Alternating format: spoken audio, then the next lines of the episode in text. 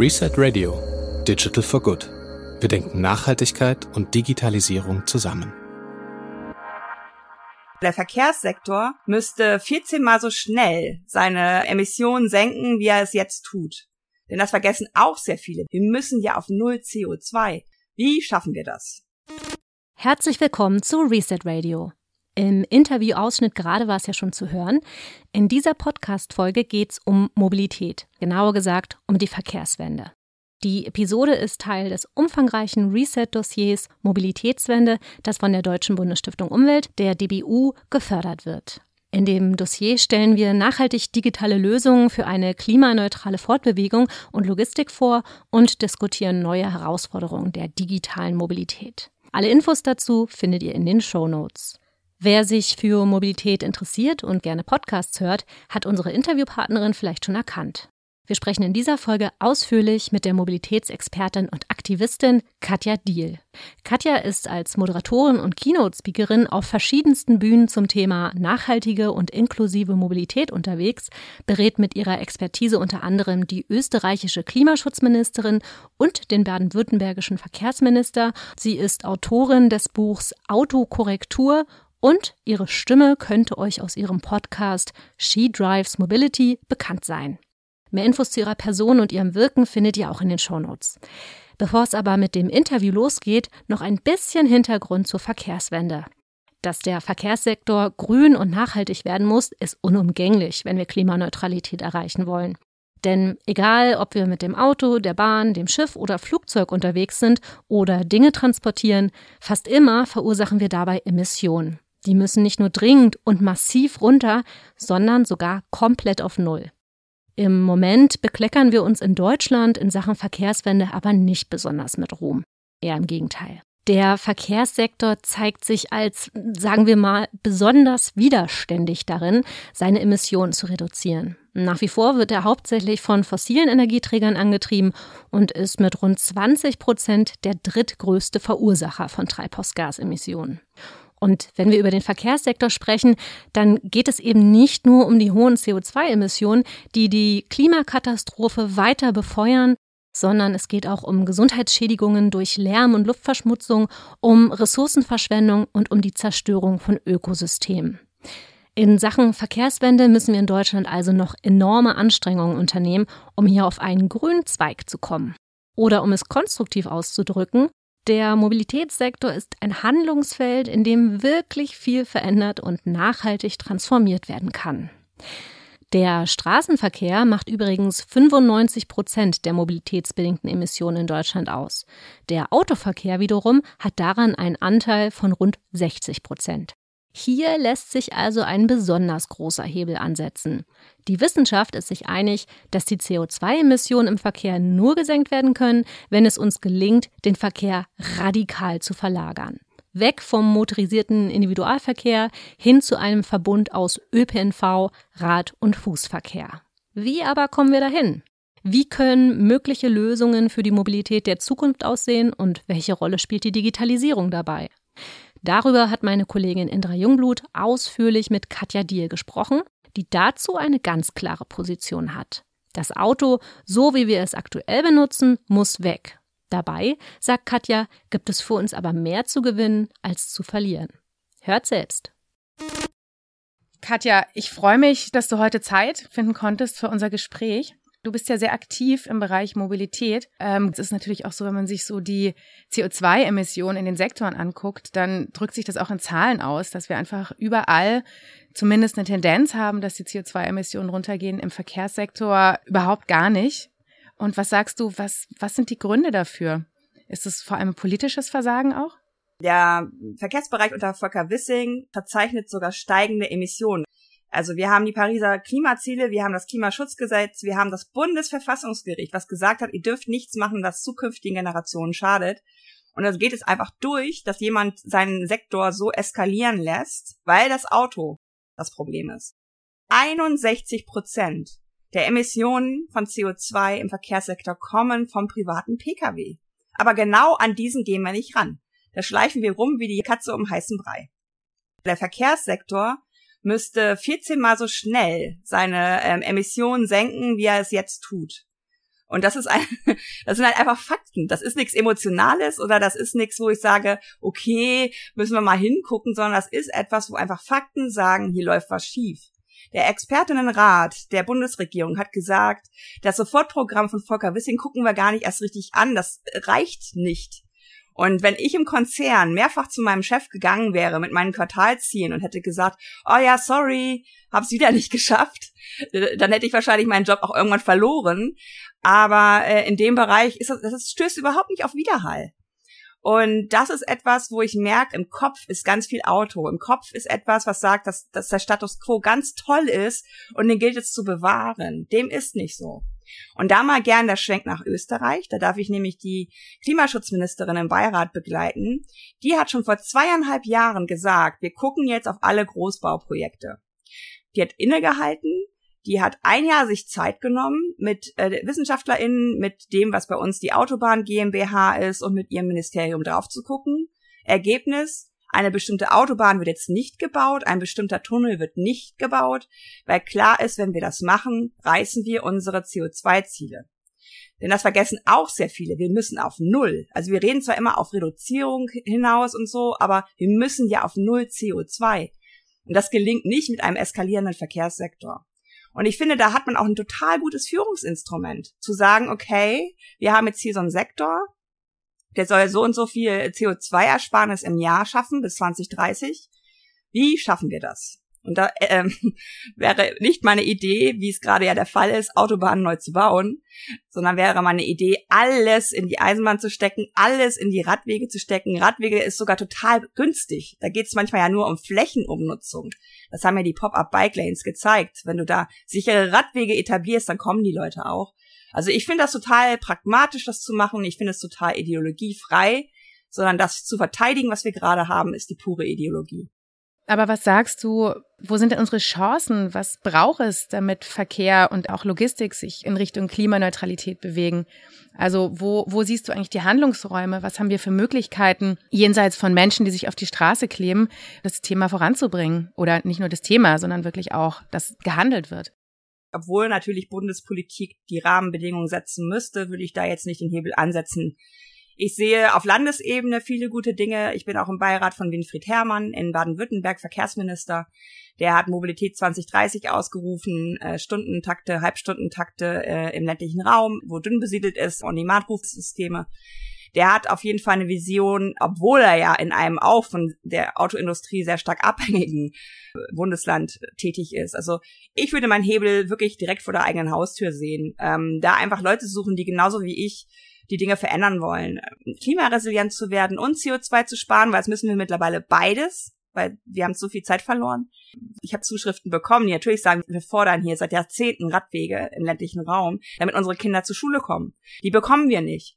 Und ich glaube, da laut zu werden und so hart es klingt, von denen zu lernen, die die besorgten BürgerInnen waren und die gehört werden, das ist der richtige Weg. Wir sollten natürlich wissenschaftsbasiert und faktenbasiert arbeiten, nicht so wie die als demokratiefeindliche Bewegung. Aber ich glaube, wir waren noch viel lange zu höflich. Wir wollten immer mit Fakten überzeugen. Einfach eine Critical Mass machen, einfach einen Beachy-Bus, äh, das können wir vielleicht in die Shownotes auch packen, was das ist. Critical Mass, da fahren Kinder geschützt als Gruppe und Beachy-Bus ist so eine Kolonne, mit der du zur Schule fahren kannst mit dem Fahrrad. Das sind tolle Bilder. Da sagt niemand, das will ich nicht. Und die Ideen sind alle schon da. Da können wir ganz viel gewinnen. Ähm, wir haben so viel verloren, was wir uns zurückholen können. Da sehe ich so viel Chancen, was Schönes zu schaffen. Vor allen Dingen auch, dass Menschen im ländlichen Raum leben können, ohne immer in totaler Autoabhängigkeit leben zu müssen. Was ich da raushöre, auch aus den Beispielen, die du nennst, dass es im Wesentlichen darum geht, so auf lokaler Ebene andere positive Bilder zu schaffen und auch die Narrative zu ändern, oder? Es braucht neue Geschichten auf jeden Fall. Also mir macht es mittlerweile fast schon so ein bisschen Spaß, die Straße äh, anders zu benennen. Also wenn zum Beispiel immer gesagt wird, die Friedrichstraße wurde gesperrt. Nein. Die Friedrichstraße in Berlin wurde für Menschen geöffnet. Die können jetzt komplett auf der Straße gehen. Also da auch nicht mehr äh, Parkplatz zu sagen. Parkplatz ist etwas für mich, was Bäume hat, was Schönes, was Grünes der heutige Parkplatz ist wohl eine Autoabstell- oder Bewahrungsfläche. Also da einfach auch sich selbst mal zu hinterfragen, welche Narrative übernehme ich eigentlich und warum akzeptiere ich, dass ich als Städterin so gestresst bin, dass ich zweimal im Jahr Urlaub brauche, weil die Stadt mich so stresst. Woher kommt der Stress? Ja, natürlich, ich muss es mögen, mit vielen Menschen auf, auf äh, kleineren Raum zu leben, als es auf dem Land vielleicht möglich ist, aber der Stress kommt vom Auto, weil der uns Raum raubt, weil der uns Fläche raubt, weil der uns ein Gefühl für Stadt raubt, weil für ihn Bäume gefällt werden. Also da lade ich auch immer ein, wirklich andere Geschichten zu erzählen und zu sagen, da ist doch viel zu gewinnen. Der Verlust ist doch viel zu klein im Vergleich zum Gewinn, den wir haben könnten.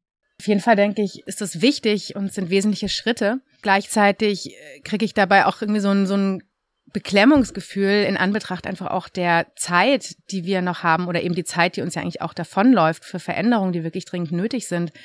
Und dann ja auch die Frage, okay, aber wie, wie kommen wir denn wirklich dahin, dass die CO2-Emissionen schnell gesenkt werden können?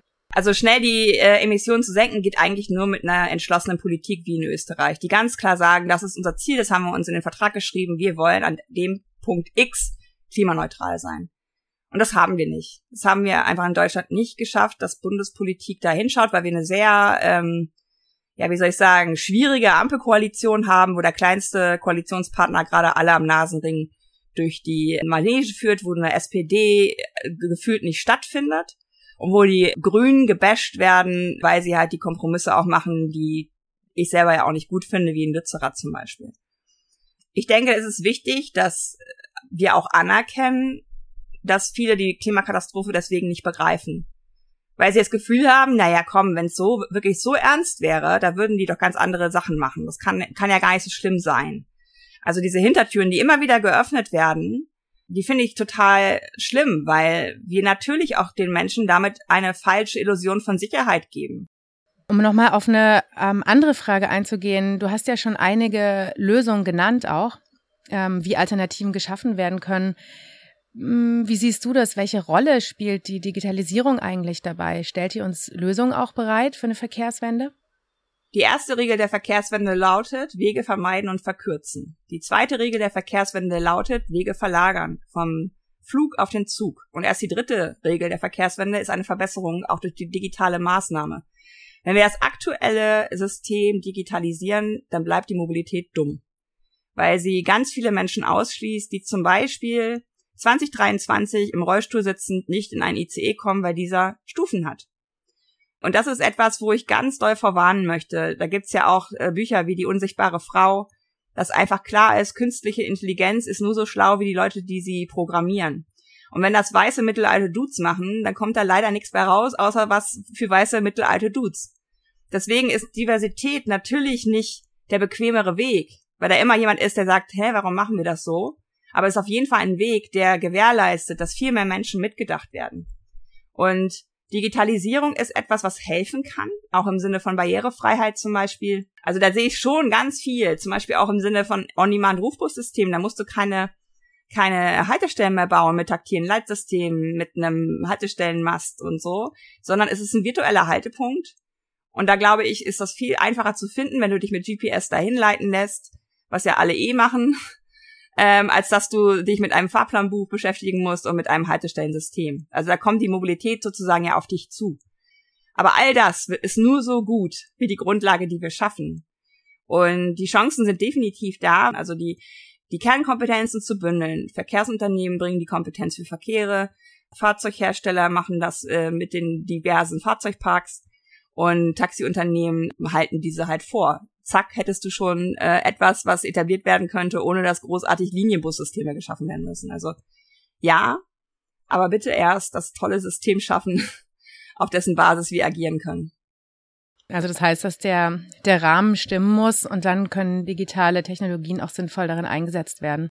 Ja, also es sind, sind halt so Sachen, die zum Beispiel, ich weiß nicht, ob es mittlerweile äh, behoben wurde, Tesla hatte ganz viel Probleme mit Kindern unter fünf weil die in der Programmierung wahrscheinlich einfach nicht dran gedacht haben, dass Kinder unter fünf auch gerade die Zielgruppe sind, die ständig auf die Straße vielleicht mal rennen. Ähm, die wurden nicht erkannt, ähm, also aufgrund der Körpergröße. Da, da weiß ich, dass das, das ist halt auch irgendwo herkommt, weil das halt nicht mitgedacht wurde.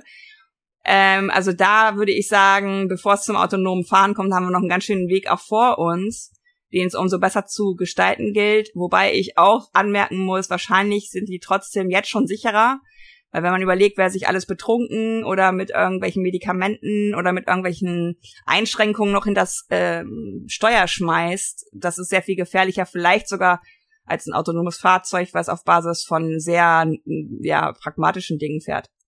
Autonomes Fahren finde ich in dem Zusammenhang ein ziemlich spannendes Thema, weil es wird irgendwie immer wahnsinnig viel über autonomes Fahren gesprochen.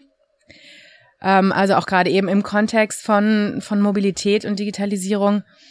Aber ich frage mich schon, was ist eigentlich der, der Klimaschutzeffekt des autonomen Fahrens?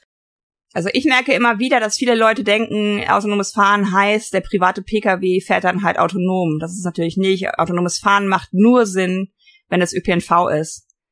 Da, wo wir starke U-Bahn-Linien haben, da, wo wir gute Fahrradwege haben, ähm, ist autonomes Fahren nicht die Lösung, weil die würden ja parallel und zusätzlich fahren da ist autonomes Fahren vielleicht etwas, wo man sagen kann, okay, an der und der Stelle konnten wir nicht so barrierefrei werden, wie wir wollten. Da setzen wir halt für Menschen mit Behinderungen Fahrzeuge ein, die behindertengerecht sind. Aktuell ist autonomes Fahren vor allen Dingen etwas, wo Leute Geld sparen wollen, weil dann ja kein Personal mehr nötig ist.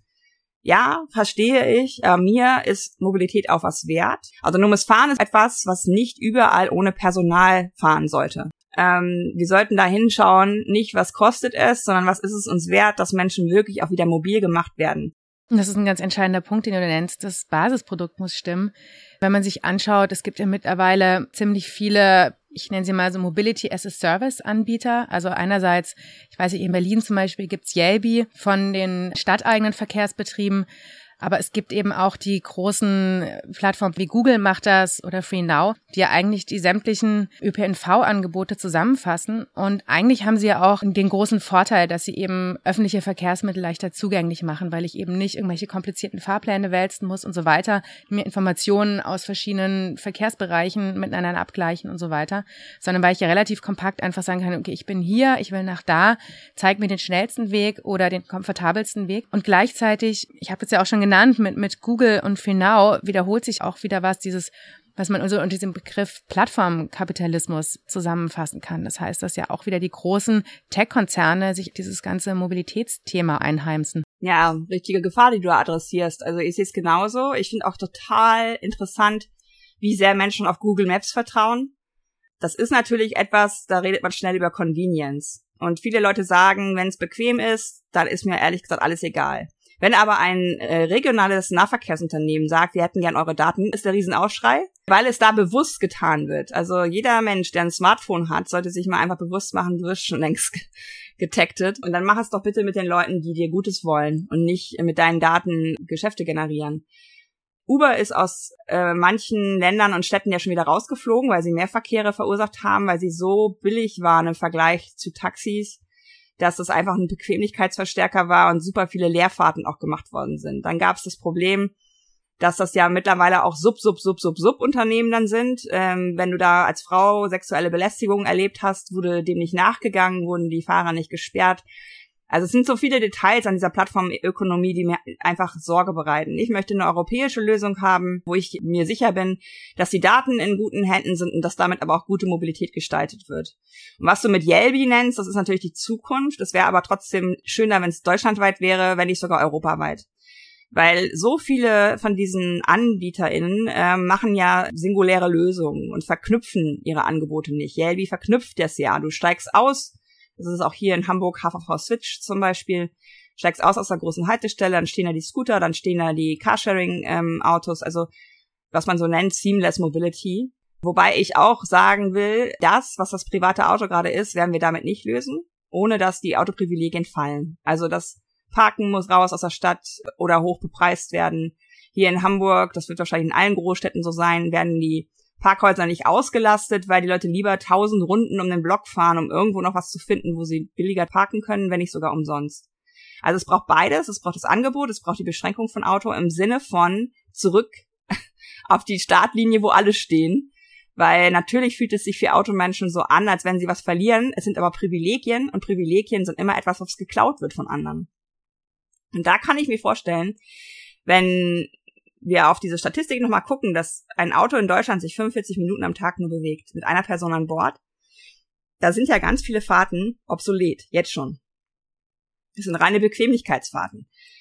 Diese Statistik zu verändern, im Sinne von, dass Autos gut genutzt werden, gut ausgelastet werden, ähm, heißt automatisch weniger Autos, heißt automatisch mehr Platz frei bekommen, heißt automatisch aber auch Aufstellflächen schaffen für solche Mobilität, heißt aber auch, dass solche Angebote verständlich sein müssen und eigentlich sogar auf dich zukommen.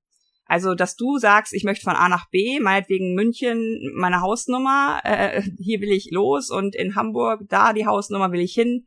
Und dann sagt dir das Gerät, hier ist die ökologischste Variante, hier ist die billigste Variante, hier ist die Sightseeing-Variante, keine Ahnung, was man da so an Facetten sich vorstellen kann. Und dann entdecken wir vielleicht auch wieder das Reisen und nicht das Hetzen von A nach B.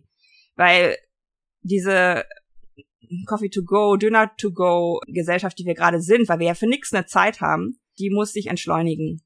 Also diese Hypermobilität, die wir haben, dass wir für zwei Tage nach Malle wollen und das dann fliegen, das, das sind Dinge, wo ich denke, da sind wir sehr am Außen, weil der Geist in uns drin, jetzt wird es ein bisschen pathetisch, äh, ein unruhiger Geist ist, der sich schnell im Außen auch äh, vergleicht. Natürlich ist das Auto da auch Teil von diesen Vergleichen der Dienstwagen muss immer noch mal größer werden, ähm, weil wenn ich den kleiner mache, dann denken alle, ich habe keinen Erfolg. Also da muss ganz viel gesellschaftliche Transformation auch stattfinden, bevor solche Modelle überhaupt erfolgreich sein können. Auf jeden Fall. Ähm, um das jetzt abzurunden, teil doch gerne mal deine Vision der Stadt der Zukunft mit uns. Ja, das ist sogar ganz spannend an mir selber, so Dinge zu beobachten, die ich dann auch erst hinterfrage, wenn ich sie mir bewusst mache. Ich wohne in Hamburg-Eimsbüttel. Das ist der am dichtesten besiedelte Stadtteil von Hamburg. In meinem Stadtteil kannst du als Open-Air-Autohaus die neuesten Bullies sehen, die neuesten Vans sehen, Geländewagen, also eine völlige Überversorgung mit privater Automobilität. Wenn ich in meine Vision schaue von Hamburg, gehe ich raus sehe gegenüber irgendwen, den ich mittlerweile dann auch kenne, weil die gegenüber habe ich dann auch kennengelernt und setze mich mit dem oder der auf eine Bank und wir schnacken erstmal. Gucken vielleicht im Tauschhaus vorbei, äh, bringen Bücher, die wir gelesen haben, hin, äh, holen neue Bücher ab, es gibt da Kleidung. In einem Beet äh, haben wir Salat und Tomaten und was so in der Stadt alles so äh, wachsen kann. Die äh, Fläche vor meinem Haus ist eine, eine Shared Space Fläche. Da fahren vielleicht sogar noch vereinzelt ähm, autonome Autos, die geteilt werden für Menschen, die Transporter haben, für Menschen, die Behinderung haben. Aber eigentlich ist die Muskelmobilität ganz weit vorne. Ich äh, höre auf jeden Fall Kinder lachen und andere Geräusche, die ich sonst in der Stadt heute gar nicht höre. Und ich habe ein Gefühl von alles, was ich brauche, ist in meiner Nähe. Ich kann es zu Fuß erreichen oder mit dem Fahrrad oder dem ÖPNV. Dann steige ich in die U-Bahn, steige in die Deutsche Bahn und steige aus bei meinen Eltern im ländlichen Raum. Und da ist es nicht mehr so, dass meine Eltern mich abholen oder ich ja selber Sorge tragen muss, dass ich zu meinen Eltern komme, sondern es gibt super gute Radwege. Ich steige auf mein kleines Faltrad, was ich ausfalte, fahre zu meinen Eltern, ohne dass ich das Gefühl habe, ich sterbe gleich. Es gibt halt gute Radwegsysteme auch im ländlichen Raum. Und auch dort ist im kleinstädtischen Milieu sehr viel weniger Auto, sehr viel mehr Lebensqualität. Es gibt äh, Scooterstationen, Leihräderstationen, mit denen man die letzte Meile zum Bahnhof fahren kann. Und wenn ich Bekannte besuche, die richtig ländlich wohnen, dann haben die auch nicht mehr drei Pkw, sondern einen Pkw, der relativ klein ist, äh, voll elektrisch beladen wird mit der Photovoltaikanlage, die sie auf dem eigenen Dach haben aber sie finden halt ähm, jenseits von diesem Pkw ganz viel andere Mobilitätsformen. Es gibt wieder Nahversorgung, es gibt kleine Supermärkte, es gibt äh, vielleicht sogar Musikschulen, die die Dörfer abklappern, es gibt vielleicht auch Bibliotheken, die da langfahren, einen Supermarktbus.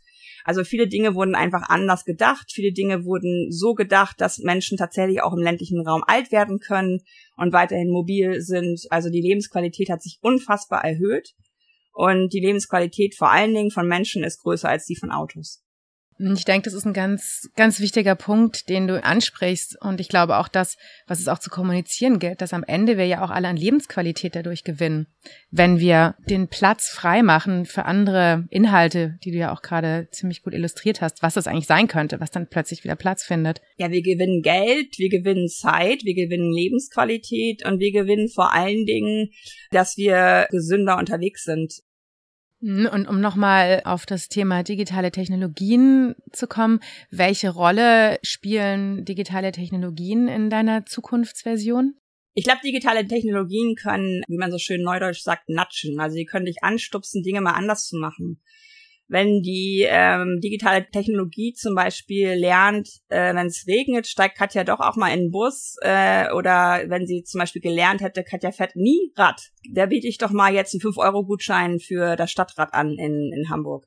Also da einfach so, so Dinge zu machen, wo Leute mal auf andere Ideen kommen oder überhaupt mal auf die Idee kommen. Weil ich glaube, das hat auch das 9-Euro-Ticket gezeigt, da haben mir Menschen, die ehrlich sind, gesagt, Katja, ich habe immer gedacht, wenn ich im Öf Öffentlichen fahre, brauche ich eine halbe Stunde zu meinem Arbeitsort. Das stimmt gar nicht. Das ist unter einer Viertelstunde. Also die waren wahrscheinlich vor 15 Jahren das letzte Mal irgendwie äh, mit Bus und Bahn unterwegs. Und dann kommt nämlich die Erkenntnis, ja, da sitze ich drin in so einem Fahrzeug und kann ja lesen, kann Musik hören, kann auch mal die Augen zumachen. Da gewinne ich ja Zeit für mich, weil ich kein Lenkrad halten muss. Und das ist halt das, was digitale Technik, glaube ich, schon kann da so Belohnungsdinge vielleicht auch machen. Es gibt ähm, Elektroautos, wenn du rekuperierst, also aus dem Bremsen ähm, Energie erzeugst, dann wächst so ein kleiner Baum im Display. Ist natürlich total Banane, aber manche finden diesen Spieleffekt total super, weil sie unbedingt diesen Baum einmal im Monat oder noch schneller äh, machen wollen. Vielleicht gibt es dann sogar so, was ich von der, von der Radfahr-Community kenne, dass sie sich so zu Gruppen zusammenschließen und dann wird meine Mitbewohnerin, die ab und zu hier sagt, ah, der und der hat noch fünf Kilometer mehr, ich fahr mal eben noch eine Runde Rad. Also so, wo du auch merkst, dass diese Gamification auch total äh, gut funktioniert. Mhm, und wir haben das ja auch kurz angeschnitten im Zusammenhang autonomes Fahren und im Zusammenhang Mobility as a Service, dass ja doch auch digitale Technologien eine sehr wichtige Infrastruktur bereitstellen oder beziehungsweise erst eine bestimmte Art von Vernetzung ermöglichen eigentlich. Digitalisierung kann helfen, Mobilitätslücken aufzudecken. Also wenn du ähm, zum Beispiel Handydaten zusammenkippst oder auch was jetzt mit TomTom und anderen Navigationssystemen mehr gemacht wird, die, die einfach bestimmte Auswertungen machen. Da kannst du sehen, ah ja, zum Beispiel hier gibt es nur Automobilität vor 6 Uhr. Woran liegt das? Ah, der Bus fährt erst ab 6. Da müssten wir vielleicht in der Zeit vor 6 so ein On-Demand-Rufbussystem machen, wo du dann vielleicht auch mal 10 Minuten wartest aber ich finde, das sollte machbar sein. Weil was wir interessanterweise ja immer so tun, als ob, ist so, dass wir komplett jeden Tag Ad-Hoc-Mobilität haben. Das stimmt nicht. Viele Wege sind einfach Routine, wie zum Beispiel der Weg zur Arbeit. Und da können digitale Systeme, glaube ich, schon Hilfestellung sein. Da einfach eine Optimierung reinzubringen, äh, ist für mich der große Mehrwert auch. Katja, ich würde sagen, das ist ein schönes Schlusswort. Vielen, vielen Dank dir für die Zeit, die du dir genommen hast. Danke für den Austausch. Das Interview mit Katja Diel findet ihr übrigens auch in schriftlicher Form auf reset.org. Der Link dazu steht in den Show Notes. Was hier noch wichtig zu ergänzen ist, im Interview ging es ja vor allem um die Individualmobilität. Zur Verkehrswende gehört aber natürlich noch viel mehr, nämlich nicht nur die Transformation des Personenverkehrs, sondern auch die von Logistik und Güterverkehr. Im Reset Greenbook zur Mobilitätswende stellen wir hierzu verschiedene Lösungsansätze vor und schauen uns zum Beispiel autonome Fahrzeuge, KI-gesteuerte Verkehrsplanung, Last-Mile-Logistik mit Lastenrädern und On-Demand-Shuttles an. Und natürlich geht's auch um E-Mobilität, denn diese kann bei der Verkehrswende ebenfalls eine entscheidende Rolle spielen, insbesondere für ÖPNV und Logistik, aber auch als Transformationspfad für den Individualverkehr. Den Link zum Greenbook Mobilitätswende mit Hintergründen, Interviews und Lösungen findet ihr natürlich ebenfalls in den Shownotes. Wenn ihr Fragen, Anregungen oder Feedback zu dieser Episode oder zum Podcast allgemein habt, dann schreibt uns gerne eine Mail an hallo at reset.org. Und wir würden uns sehr freuen, wenn ihr unseren Podcast weiterempfehlt und, falls noch nicht geschehen, natürlich auch abonniert, damit ihr die nächste Folge nicht verpasst. Mein Name ist Lydia Skrabania. Danke fürs Zuhören und bis zum nächsten Mal.